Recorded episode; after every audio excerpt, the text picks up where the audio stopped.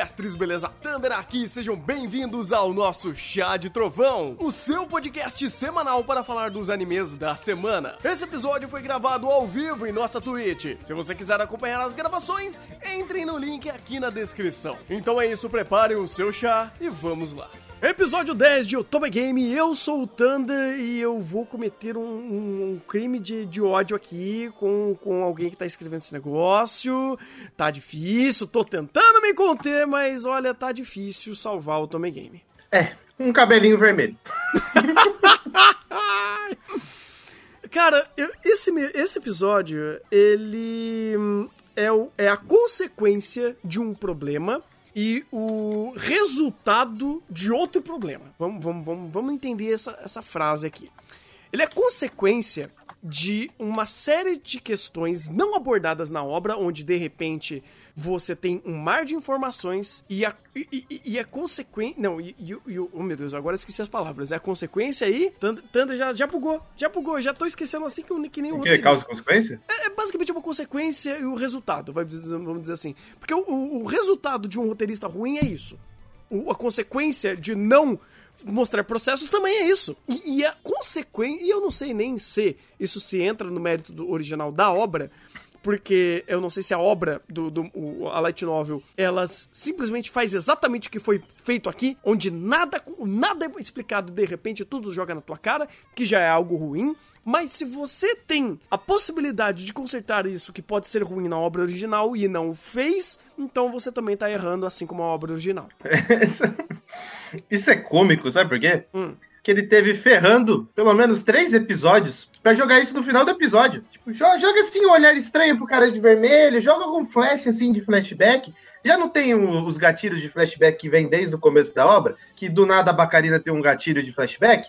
Joga isso no foreshadowing, cara. Você já tá tendo tempo de sobra para fazer isso. E isso daí eu nem cheguei a ver se, se, é, se vem da novel ou se, é, ou se foi da adaptação. De qualquer maneira, tinha como, principalmente na estrutura do anime, e como o anime está sendo estruturado, tinha como jogar isso pro foreshadowing em pós-crédito de algum episódio, para pelo menos embasar, para não simplesmente, olha, a minha memória seletiva agora lembrou de uma informação relevante, vamos mudar toda a dinâmica do anime por causa disso. É foda.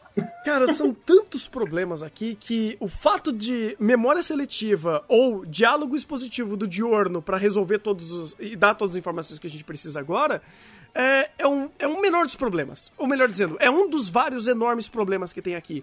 Porque esse episódio inteiro, ele é tão conveniente para e de repente agora essas informações importam, e de repente é, essas ações dessas figurantes importam, e de repente a magia de trevas importa, e de repente o cabelinho vermelho importa. E é, é, é um grau de conveniência tão grande para todas essas informações que é, é ofensivo. É ofensivo, é mal estruturado, é mal escrito, e por mais que os objetivos sejam legais, do, digamos assim, do plot point sendo desenvolvido, é interessante. A ideia uh, de ter esse, essa, esse vilão oculto, essa magia de trevas que faz as pessoas fazerem coisas que elas não fazem ideia do que estão fazendo, essa distinção de luz e trevas e trazer até a, a Maria sendo impactada diretamente por esse problema.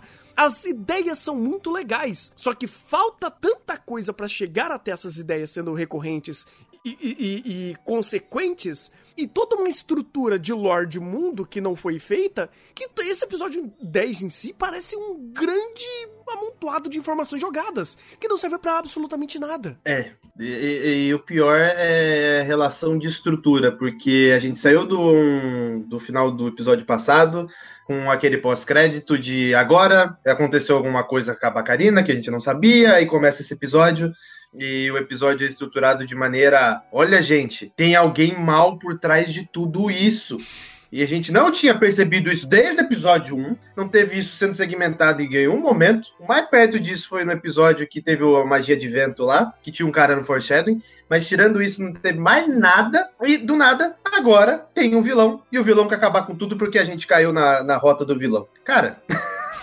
Se a gente for parar pra pensar o quanto de tempo que a gente teve pra construção de saber qual rota era, ou qual rota poderia cair, qual personagem de qual rota, se a gente for pegar o desenvolvimento e, o, e as resoluções em cima dessas, dessas pautas, desde o primeiro episódio, cara, tem muita coisa sendo agregada, tem muita coisa sendo bem trabalhada. Aí, do nada, você vai pro décimo episódio, tudo que foi segmentado anteriormente joga no lixo, porque agora a gente tem um novo plot point que, nesse momento, apareceu um vilão porque a obra precisa de um vilão, aparentemente. E, o, e acontece que o, o, vilão ele faz diálogos positivos, ele é maldoso. E, tipo, acontece tudo que não aconteceu em todos os episódios passados, acontece nesse episódio, mas só que com um amontoado de diálogos positivos, porque ele precisa acelerar, porque não trabalhou isso anteriormente. Se a gente tá reclamando que tem filler, que tem uma porrada de filler que não serve pra nada, chega no episódio 10 e o episódio 10 é desse jeito, mínimo com pace acelerado pelo tanto de diálogo expositivo que tem nesse, tro nesse treco, cara, não tem como, pô. Não tem como. Aí fica difícil. Mesmo que, na, que na, no material original seja assim, ele podia, no mínimo, mas no mínimo, segmentar melhor os diálogos positivos e dar um espaçamento maior entre eles. Porque o tanto de ponto de reviravolta, de plot twist que teve nesse episódio de informação, Cara, dava para ter desenvolvido e segmentado o mistério assim por um bom tempo. Até por, por, meio de personagens que eles tinham apresentado em plano de fundo, que depois nem usaram, poderia se utilizar para investigar algum mistério em cima disso. Mas não, só, gente, só tem um personagem de cabelo vermelho que vocês conhecem que ele tá sumido, né? Então toma, ele é o vilão. Não, é, é, é triste, cara, porque é, eu vi que o diretor, inclusive, nesse episódio, ele tava meio que assinando embaixo e endossando tudo de merda que o roteirista tava escolhendo fazer. Você percebeu isso também? Você percebeu? Cara, você vê na construção de cena! Pois é! Pois é! Tipo, ele fala, cara, eu vou meio que tentar ajeitar isso quando eu vou precisar fazer um diálogo expositivo do Diorno por quase cinco minutos para explicar pra gente o quão mal é a energia de trevas, a, a, a, o bagulho de trevas e como estava funcionando as investigações dele, que ele minimamente tenta formatar essas informações visualmente pra gente, pra gente absorver de uma forma mais clara.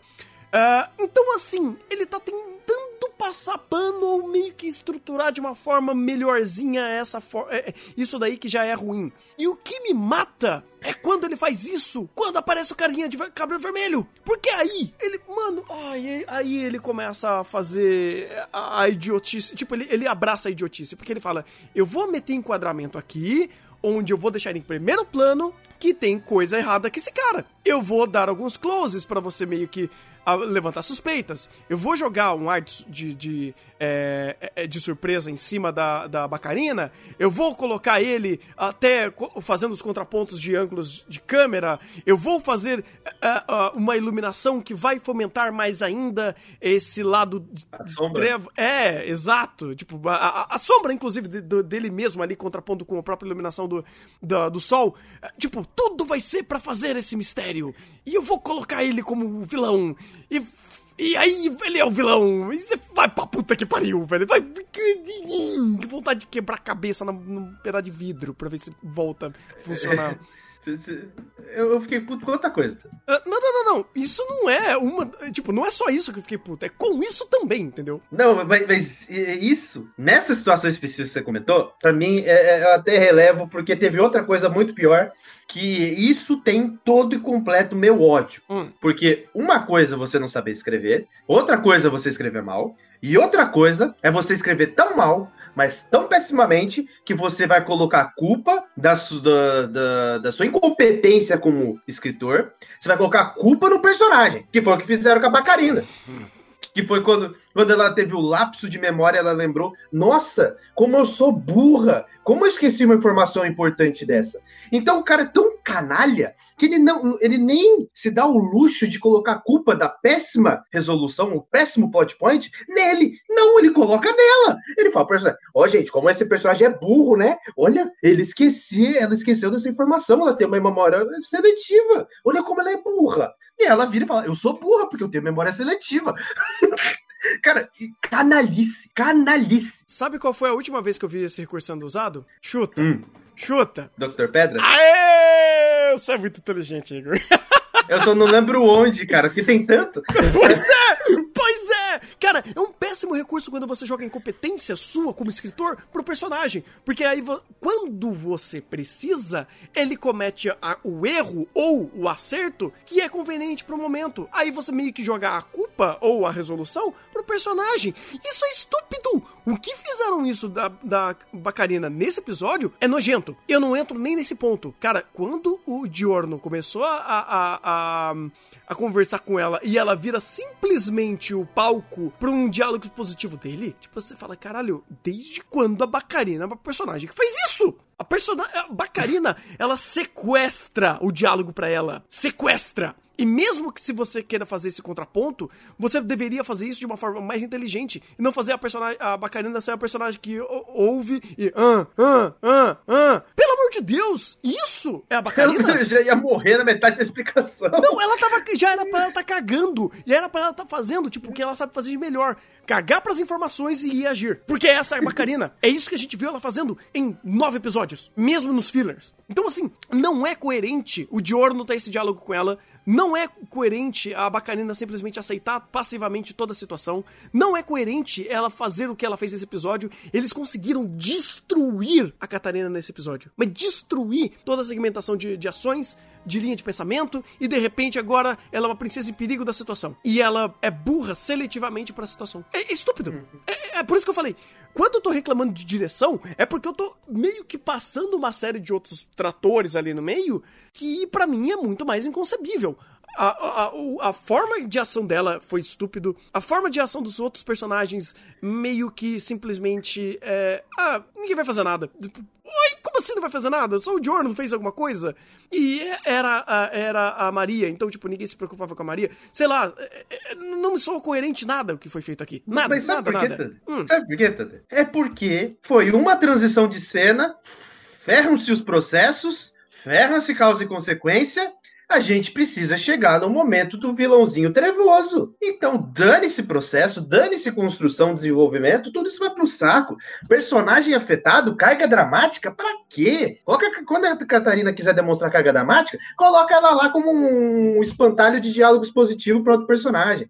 Então, tipo, causa e consequência aqui não existe. É, eles pularam todos os processos. É, o impacto da, da Maria ser sequestrada é zero, porque foi feita uma transição de cena e não tem impacto pro resto dos personagens. É só basicamente o slideshow dos personagens.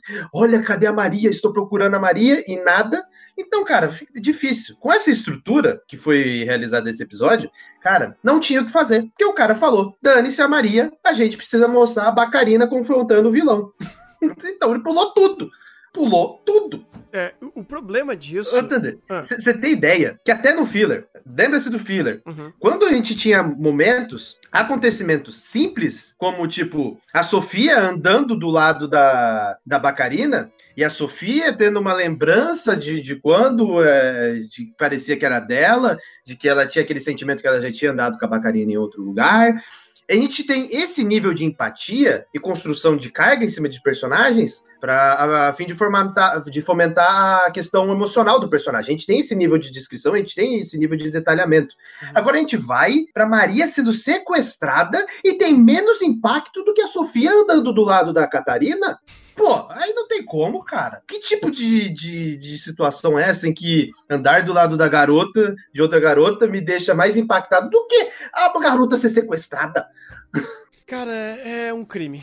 É um crime que cometeram aqui, é um crime que cometeram nesse roteiro. Uh, de novo, o fato de você não explicar os processos e jogar apenas as resoluções já é ruim por si só, mas a forma que isso foi feita, ele conseguiu destruir qualquer impacto dessas revelações. Não importa a Maria ter sido sequestrada, não importa quem é esse vilão, não importa esses poderes de trevas, não importa como o mundo é afetado, não importa nada, porque ele quebrou toda essa estrutura para contar isso da forma caralha, onde a própria existência dessas informações parece vazia, parece jogada, parece sem sentido até, incoerente com tudo que foi apresentado. Então, de repente, plot twist em cima de plot twist é horroroso, é horroroso. E ele sei lá, se ele tentou resolver alguma coisa ou criar algum tipo de empatia quando ele tá tentando fazer esses processos, processos, é, essas resoluções, porque processo aqui, pelo amor de Deus, não existe. O único momento que ele tentou fazer isso foi quando a Bacarina chegou e falou: Nossa, tô vendo que você tá sofrendo, tadinho de você. Tipo, tá tentando, mas já não tem mais salvação, já não tem mais o que fazer. Isso daí é só um espirro para tentar, sei lá, expurgar esse vírus que infectou o, o, roteiro inteiro. Então, cara, qualquer boa coisa que aconteceu nesse episódio foi ínfima comparado ao estrago que foi feito aqui. Ínfimo, ínfimo, ínfimo. Então, eu olho tudo isso daqui, eu olho uh, uh, uh, o Tome Game e me começa a bater o sentimento de Roshana Sora. Eu, as estrelas estão se alinhando de novo, porque esse final é inadmissível. E foi tão ruim que a gente nem começou o começo, que é até interessante do episódio, com a introdução de poderes, de, de magia negra, a forma que foi introduzido, a forma como eles correlacionaram aquilo com a, a rota do, do jogo mesmo, onde a Bacarina é má, eles fizeram uma boa correlação. Essa parte é interessante, mas essa parte aí não tem relevância alguma pelo, pelo tanto de estrago que foi feito posteriormente. Então, para mim, não tenho nem vontade de comentar isso que foi positivo, porque o tanto de destruição que isso gerou pro roteiro, cara, joga fora. Eu... Basicamente fizeram, fizeram com que a gente jogue o também game no lixo. Tó, tchau. Isso é verdade. É, tanto que, olha que interessante, é, esse ponto específico eu não dou nem tanto crédito, porque a forma que ele tava já montando como um joke, que tipo, não era para aquilo acontecer, sabe? Todo mundo sabia que a, a Bacarina não tinha feito nada de errado, e a menos que você me fomentasse um elemento externo que provasse que esse, essas acusações teria algum grau de impacto, não só dentro da cabeça da Bacarina, Karina pensando que poderia estar rolando, mas de fato alguma questão para você criar essa, esse estranhamento pro próprio espectador, porque aí você não tá trabalhando com a cabeça dela. Você tem que externar esses elementos de forma convincente para quem tá assistindo. Porque para ela, ela meio que tá não vendida a uma situação dessa, mas uh, chegando a um grau de estranhamento nisso, mas que não convence para quem tá vendo de fora. Pra cabeça dela talvez funcione, mas a forma que você externa não. Então, é, quando você você tem essa questão onde eles não conseguem nem amarrar direito esse bait que eles estão fazendo e você não compra a ideia dessa dela estar sendo uh, uh, tá, tá, caindo da, numa death flag que inclusive ela é embasada desde o primeiro episódio então tipo oh meu Deus chegou o momento da,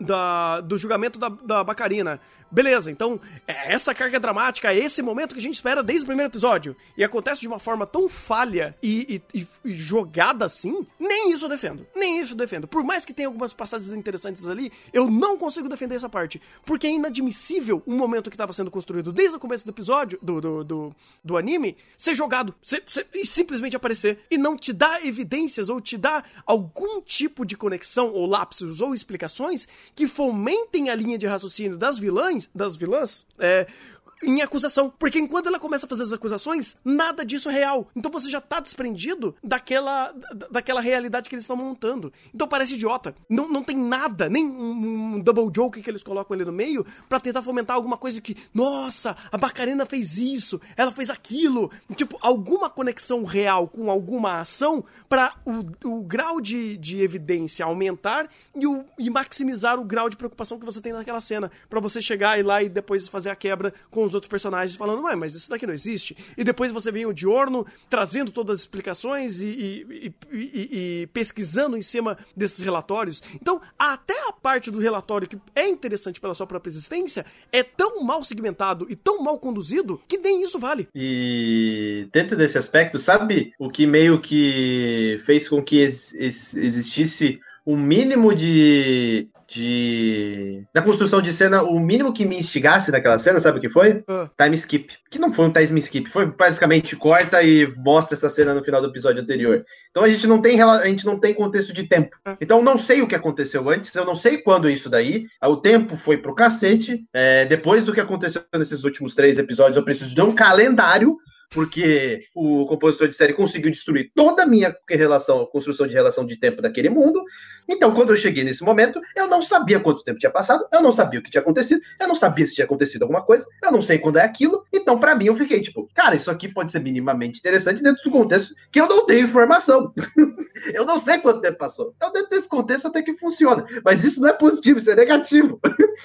é super negativo, ainda mais quando o diretor ele tenta fazer o certo da forma errada. Onde, até quando ele tá fazendo a apresentação visual de todo esse mistério que envolve os personagens, não convence. Tipo, só de. É o mesmo problema de Gleipnir. O fato dele tentar trabalhar bem só evidencia mais os, os problemas do roteiro. Exatamente. Então, assim. Se ele, se, se ele não tivesse levado aquela cena do, do cabelinho vermelho com a bacarina tão a sério e querendo transpassar visualmente o que veio do, do texto é, se ele não quisesse trabalhar tão a sério naquela cena, aquela cena seria menos pior. Mas como ele queria trabalhar, queria correlacionar com o texto, queria dar significado, queria criar o, a carga dramática em cima da situação, cara, você pode fazer o melhor trabalho possível. No melhor dos casos, vai ser risível. É. É a mesma coisa de, tipo, você querer fazer uma construção de cena para evidenciar algo como se fosse extremamente. como se fosse o fim do mundo, que existir, é, pegasse uma carga dramática incrível de, dentro de uma cena em que o cara vai pisar num monte de bosta. É.